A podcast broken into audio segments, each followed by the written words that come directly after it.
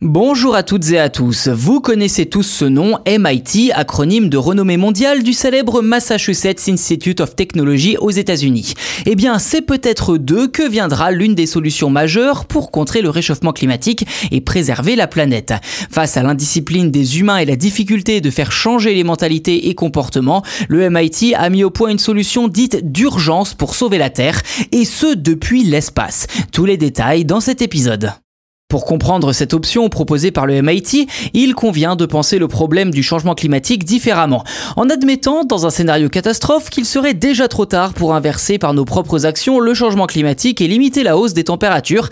Eh bien, les chercheurs du MIT ont imaginé un concept nommé Bubble Space, c'est-à-dire le déploiement dans l'espace d'une sorte de radeau euh, composé de petites bulles gonflables afin de protéger la Terre d'une petite portion des radiations solaires.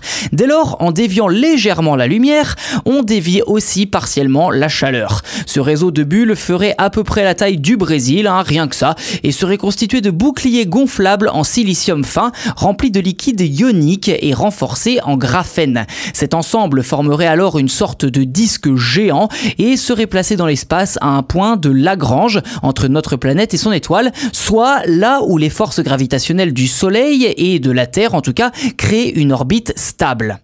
D'après les scientifiques, en détournant précisément 1,8% et j'ai envie de dire seulement des radiations solaires avant qu'elles ne touchent notre planète, je cite, nous pourrions totalement inverser le réchauffement climatique. Rien que ça. Alors pour rentrer dans le détail, on parle là de géo-ingénierie, un terme qui englobe l'ensemble des techniques destinées à modifier le climat et l'environnement de la Terre à grande échelle. Une technologie qui n'est toutefois pas sans risque hein, pour la Terre et ses habitants puisque les conséquences d'une telle manipulation des radiations solaires restent méconnues. Si sur le principe il y a de quoi se montrer enthousiaste, reste encore à démontrer la faisabilité technique du projet. Les chercheurs expliquent que pour créer ce bouclier géant, il faudrait peut-être fabriquer les bulles directement dans l'espace. Je cite, le gonflage in situ des bulles implique des tâches complexes en robotique et en navigation. Dans nos laboratoires du MIT, nous avons testé des bulles dans des conditions spatiales qui pourraient être l'une des structures les plus efficaces pour dévier le rayonnement solaire. Affaire à suivre donc.